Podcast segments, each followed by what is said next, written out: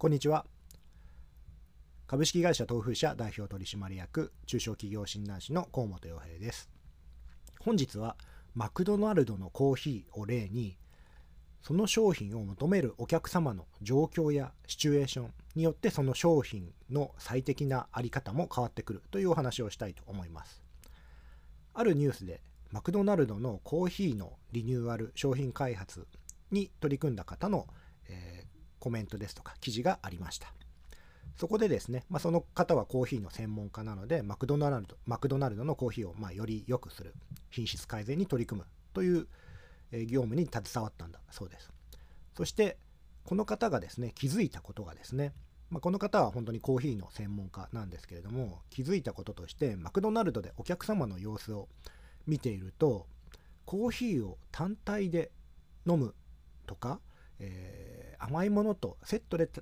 飲む人が多いんではないかと思っていたらそうではなかったと。はい、実はマクドナルドでコーヒーを飲むお客様で多いのが、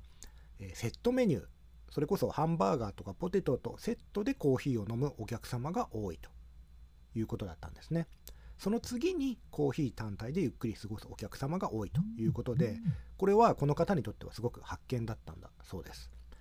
まあ、言われてみれば、お客様の立場で見ると、まあ、そりゃそうだろうなと。確かに、セットメニューでコーヒー選ぶ人って多いだろうなっていうふうに思いがちなんですが、まあ、この方はコーヒーの専門家であるがゆえにですね、そんなポテトやハンバーガーと一緒に頼む人がこんなに多いとは思わなかったっていう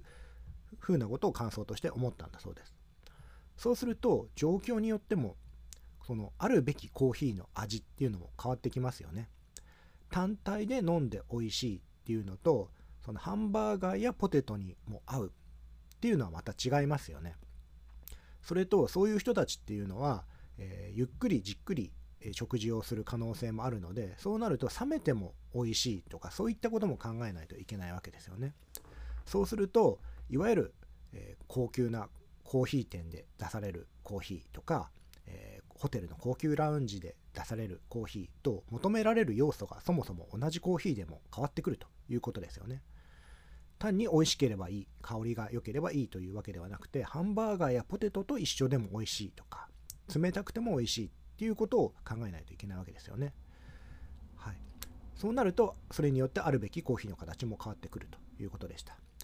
これというのはですね、一般の商品でもよくあることかと思います。企業側は最適な商品、最高の商品を作ろうと思うんですけれども、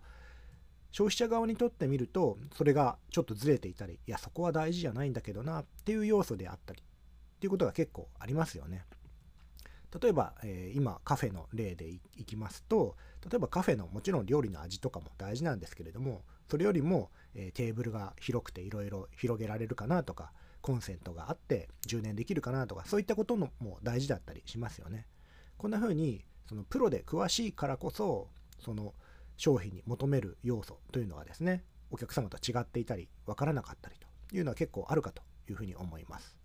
ただ単に品質が良ければいいとか最高の素材を使っていればいいということではなくてお客様がこれをどんな状況でどんなシチュエーションで使うかな食べれるかな飲むかなということを想像してですねそのお客様の状況シチュエーションに最適な商品を提供するというのはですね、えー、何事にも共通する大事な要素なのではないかなというふうに思います。それではまた次回もお楽しみに。